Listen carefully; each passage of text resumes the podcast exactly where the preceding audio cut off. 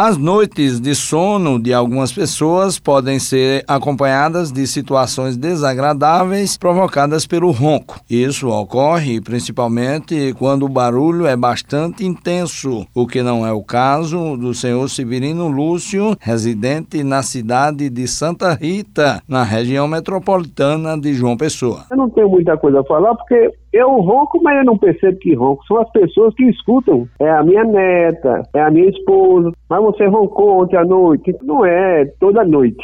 São noites salteadas. Eu acho que é um distúrbio normal em qualquer pessoa. Seu Severino também afirma que não se incomoda com o ronco das outras pessoas. Não é algo que me incomoda, não é que a minha respiração passa superior é livre, né? Não tem muito impedimento. Porque tem pessoas que têm, eu não tenho. E não é toda noite. E a pessoa tem que aprender a conviver, né? Agora depende, tem camarada que ronca muito alto, né? Causa até medo. Mas, no mais, a pessoa vai se adaptando. A médica otorrino-laringologista Tatiana Almeida afirma que o ronco é algo normal, mas que em alguns casos pode inspirar cuidados especiais. Existem aquelas pessoas que são apenas os chamados roncopatas, que são pessoas que roncam, mas que esse ronco não tem nenhuma repercussão na saúde dessas pessoas. E existem aquelas pessoas que têm um ronco que acomete a saúde, né, que traz repercussões para a saúde e que essas são as que precisam ser cuidadas e tratadas para que não desenvolvam outras doenças ou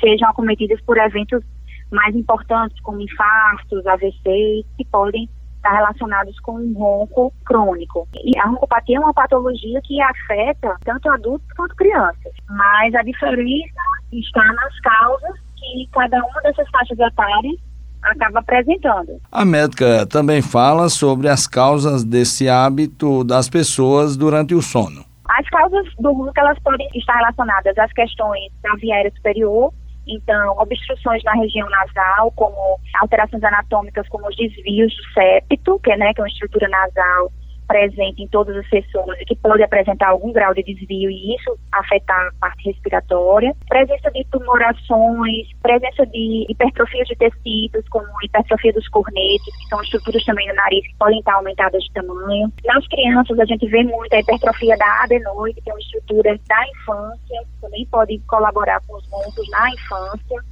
as questões também de processos inflamatórios, como rinites, sinusites, podem levar aos quadros de ronco. Os menos comuns são doenças mais graves, como tumorações ou doenças malignas que podem levar a algum grau de obstrução e, consequentemente, evoluir para ronco.